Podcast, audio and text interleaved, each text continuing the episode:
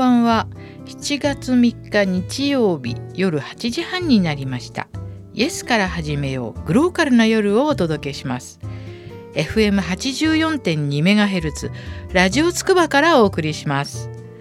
お相手は一般社団法人コモンニジェールの福田秀子です。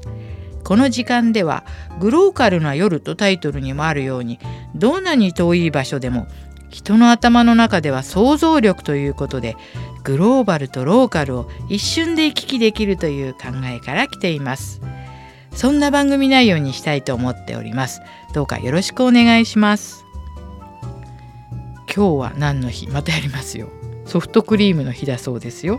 でソフトクリームが日本に登場したのは1951年7月3日、えーでアメリカの独立記念日になんか明治神宮で開かれた進駐軍進駐軍？主催のカーニバルの麦店で初めてコーンカップに盛られたソフトクリームが売られたのでこれがなんかソフトクリームの日のね起源になったそうです。えっ、ー、とね福田はものすごい美味しいアイスクリーム屋さん教えますよ。パリのねサンルイ島にあるベルティオンっていうねもうね腰が抜けそうなぐらい美味しいアイスクリームとシャーベット売ってますよ。そしてさすがフランス人ですよ。8月はバカンスとってアイスクリーム屋さんなのに丸々休んでおりますのでこの観光客の人がベルティオンに行きたい行きたいって言って夏食べたらいいだろうなって言っても閉まってますから あのこれ本当にねさすがフランス人ですよ。こんなことねありえない普通は。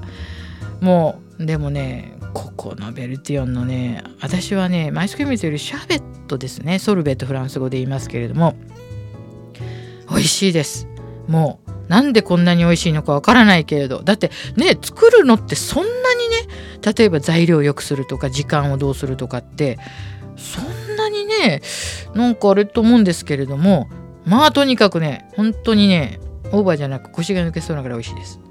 で私が昔サハラ砂漠にいた時に実はこのまあなんで私が言っていたかって言ったらこのウラン業界のまあそういう原子力庁フランスの原子力庁とねうちの夫が仕事してましたのですごくね私が言ってた頃はもうねフランスの原子力庁もイケイケでねすごいお金をかけていたので砂漠の真ん中でもフランスからダイレクトに飛行機でね食材を取り寄せてたんですよ。すごいですよね。で私はサハラ砂漠の真ん中でフランスのシャーベットを食べていましたよですからねこれすごいバブリーなお話ですけれども本当にあのね美味しかったですこれも。なんか私はねあのこの冷たいもの好きなのでねこのシャーベットとかアイスクリームの話ってなるとねこれだけでねなんかね1時間ぐらいできちゃうんじゃないかなと思うんですけど、まあ、とにかく皆さんベルティオンという名前覚えておいてください。パリのサンルイ島にあります。でも8月は休みますのであのよく頭に入れといてください。今日なんかちょっと最初から自分の好きな食べ物の話で盛り上がってしまいましたけれどもえー、先週に引き続いて私今週またねその中央行動線のある大鹿村に行った時の話をしたいと思います。このね中央構造線という、え日本はねちょっと言いましたけれども、えー、フィリピン海プレートと太平洋プレートのこのプレートとプレートのつなぎ目の上にあるという話しましたよね。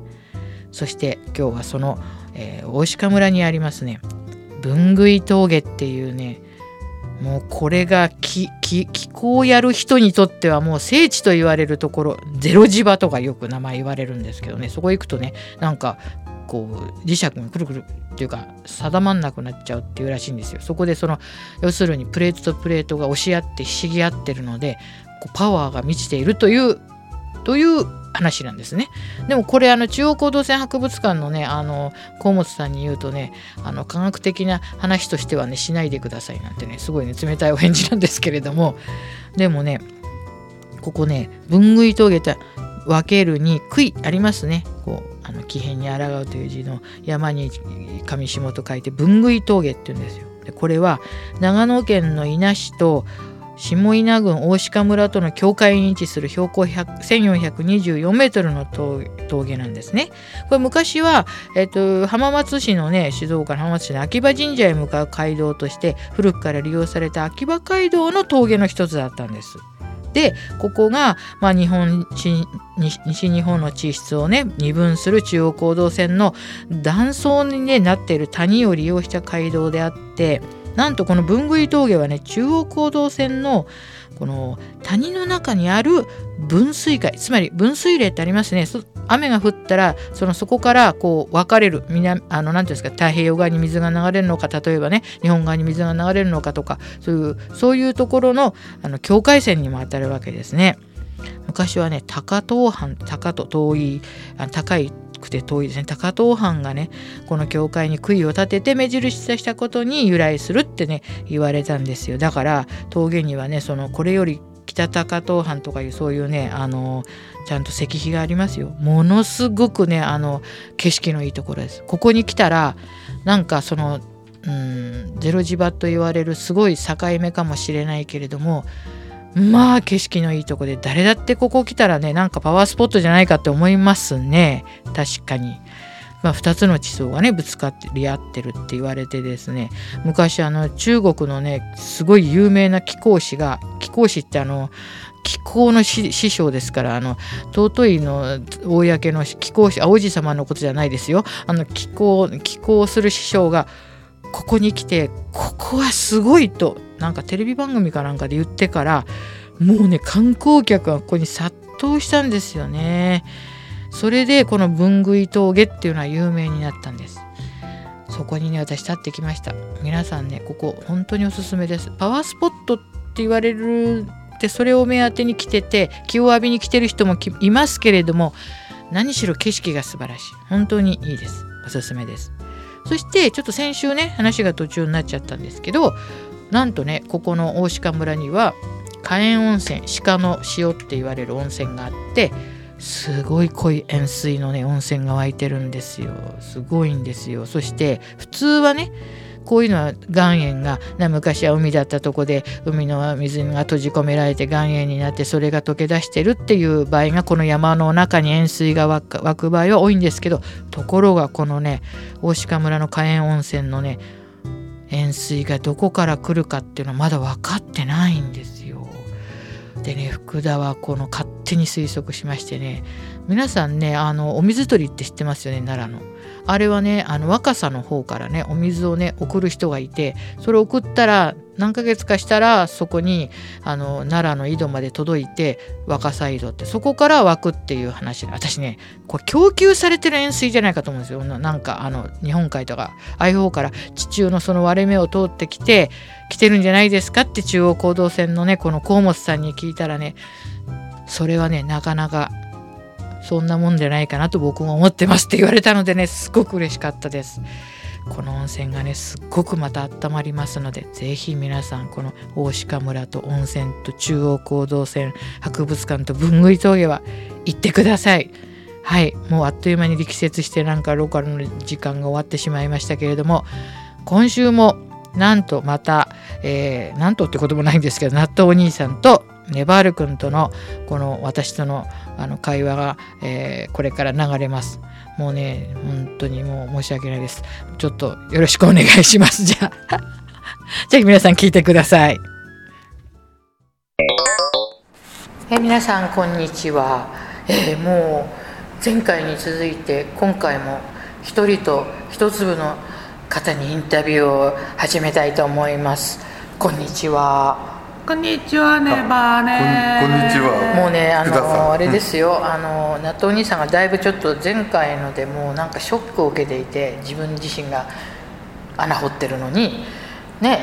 そうショックというかまあちょっと恥ずかしかったんじゃない ねばか。好きな人誰って聞いたら嫁ですって言ってたねばね。全然恥ずかしくないでしょだって恥ずかしいの？これ。いや恥ずかしい、ね、恥ずかしく分かんないけどだ一番変な顔してたね 気まずそうな顔してたじゃないね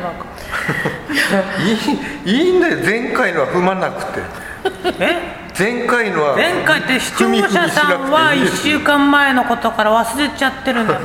で逆にねばる君たちはついさっきのことだから新鮮でまた話したくなっちゃう。いいよいいよ。あらすじはいいからさ今回は気持ちを切り替えて気持ちを切り替えて切り替える必要ないよ？切り替え切り替えなきゃやっぱりなんかあるんじゃないねば いやそんなことない。でもねバール君がね意外に大人の粒なのでちょっとね新鮮に驚いた気がしますよ。大人ですね大人の。粒？最近大人ですねなんかねバール君は。最近大人の粒とかこの間子供の粒とか。別な粒じゃないんだから変わんないねばだけどもいやいやなんかお兄さんをこうはい。なんかね突っ込んで言うとこなんかなかなかちょっと大人を感じましたよ。はい。まあいいから、ねばるくん変わんないねばよ そうです。前からこんな感じねばだ変わんないんだけど、とね、いうか福田さんが自分のこと突っ込まないでよ。福お兄さん突っ込んでよみたいなこと言ってたんじゃないねばそうかそうそうそうそうそれが私の望む展開ですそうです。いやでも今週も本当いい加減福田さん服着てくださいねばよ来てる来てる。いやもう見慣れましたよもうこの全裸にはもう。せ全めてスクール水着でいいから来てねばよ福田さんの全ラジオですよねこれ。こうやってねこっちのねなんかペースをねなんかねこう乱されちゃうわけラですよ。ジオだからって服もう全部脱いじゃうのやめてねばよそうですよねもうねこれこれ皆さんねあの本当スルーしてくださいスルー。はい。ああのねほらあれですよ。7月10日のあの後でねきちんと私があのちゃんと詳細をアナウンスしますけれどもなんか7月10日にイベントあるんですよね。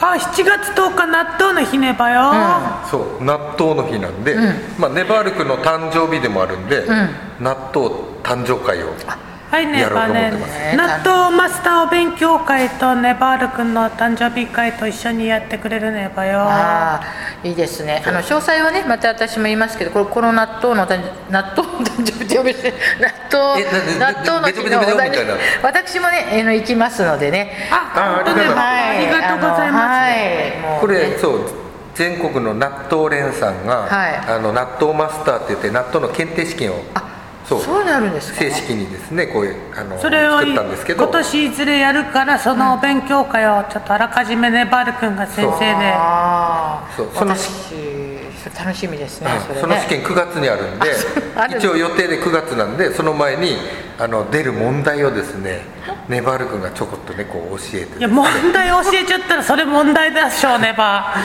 ね。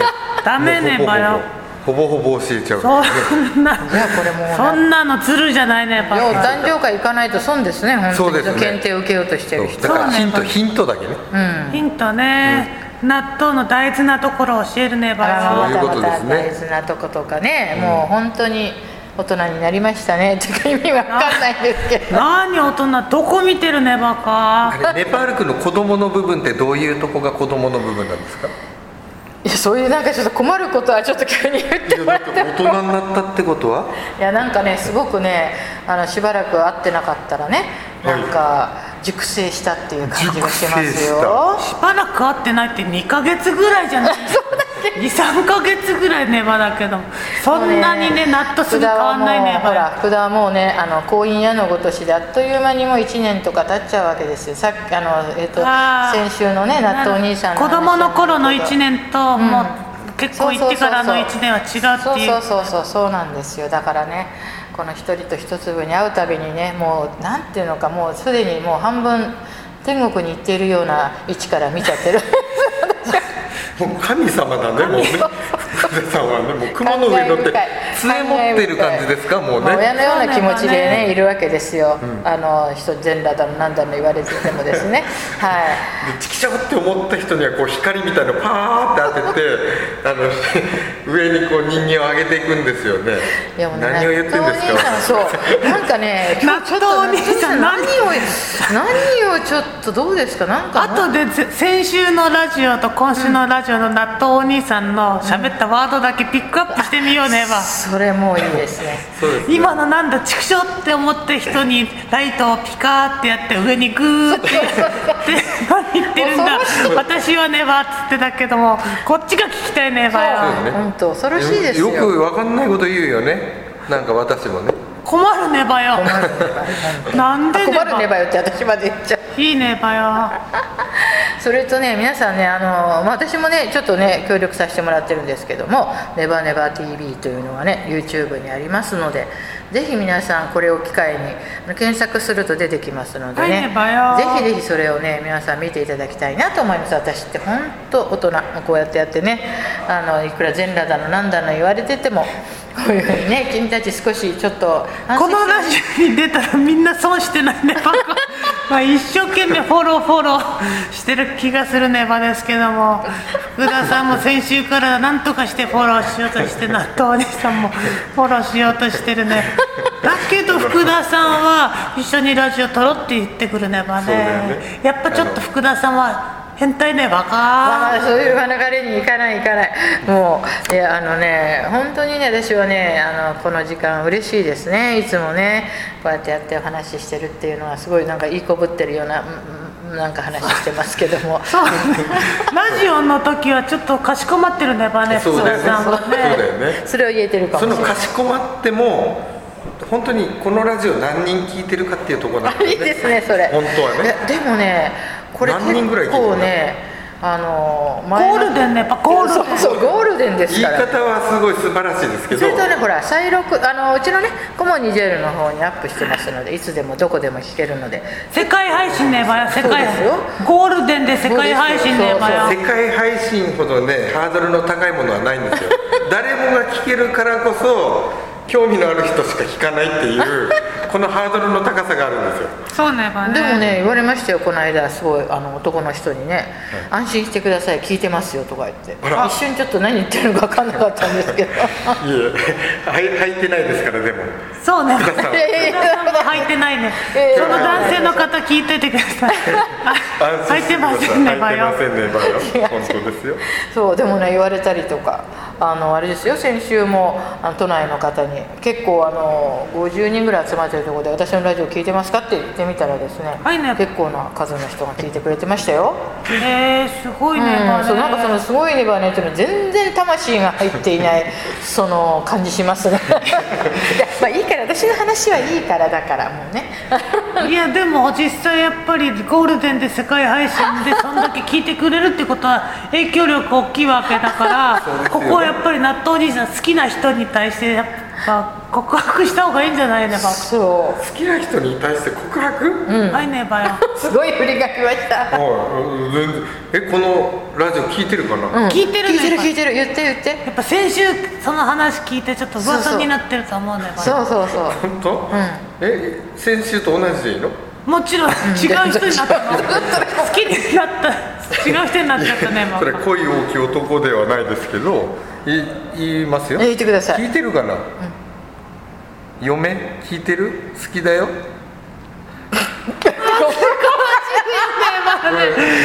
なん なんだろうこの感じは。これさねこれなんか絶対聞いてないと思うよ。全裸より恥ずかしい恥ずかしいねばね、うん。でもなんかちょっとこうほんわかもするねばだけさがあるね。ば、うん、でもねちょっとねでもなんか癖になるね。ばなるなる。ちょっともう一回もう一回お願い。しますこれが癖になるのと福田さんが全裸のが癖になってるのは一緒のことですよいやいやいやいやそんなそんなもういいからね。話をそのごまかさずに、はい。ちょっとでもね今うるっとした。そうねばはい。ねやっぱ言って。お兄さんのいいとこが出てたね同じでいいの？えちょっとセリフじゃあ変じえても。ゃあ変えて。アモーレ書いて？アモーレ。あアモーレ？よ嫁？アモーレ？アモーレもなまってるじゃないねばんか。ちょっと疑問系な疑問系になっちゃったね。アモーレって聞いちゃったね。私のことみたいな感じねあばんかそうだよね。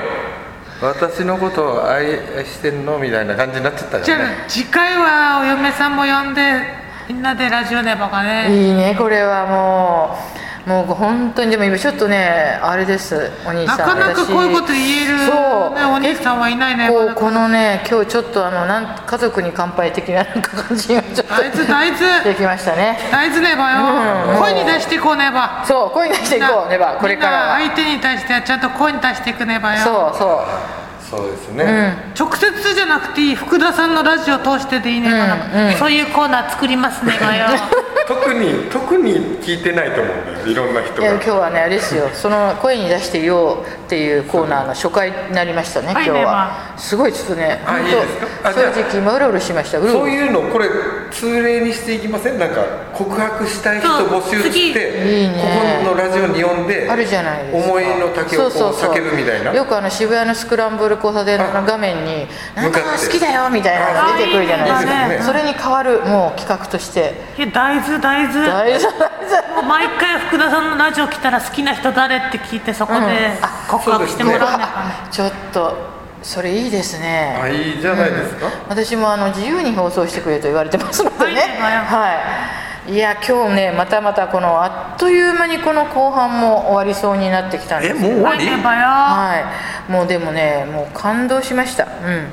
なんかねまたね一人と一粒の人。またこれに懲りずに、あの嫌と言ってもまた押しかけてインタビューしに行きますのでまあ、でも福田さんのラジオのコーナー大体潰れるからそうだよね喧嘩するネバだからね。ね。関係者と喧嘩して。これ不幸のラジオ。ねそんなね嘘ですからこれ。1年ぐらいで嘘ですから。喧嘩するネバだから。嘘ですか違うラジオ。に聞かないでくださいね。あーあーってなんかよくあの耳をこうパタパタする、まあ、もうアクションしてますけどこれね本気にしないでくださいね。はい。でもほらずっとこの3人は続いてるじゃないですか。そうネバね。ね。そうですね。ね。え喧嘩は。なんかそうですね。ねしないし。またなんか面白いことやりたいですそうねですね。ね。本当にそうね。まあイベント福田さん裸で来てもらって。あいいでね。納豆兄さんにはイベントで嫁に告白してもらうねバカ。もうだんだんあのプライバシーを切り売りする段階にそうねあいいしますすね大豆大豆。大豆大豆。なんか納豆兄さん今なんかこう言いたそうななんか急にお嫁さんのことを思い出したような顔してましたよ今急に。ふっと。じゃあちょっともう最後に一言、うん。最後にし締めの一言よろしくお願いします。嫁？アモーレまた来週ね。また来週。ありがとうございました。私らは来週ないんだから。そうありがとうございました。はいどうも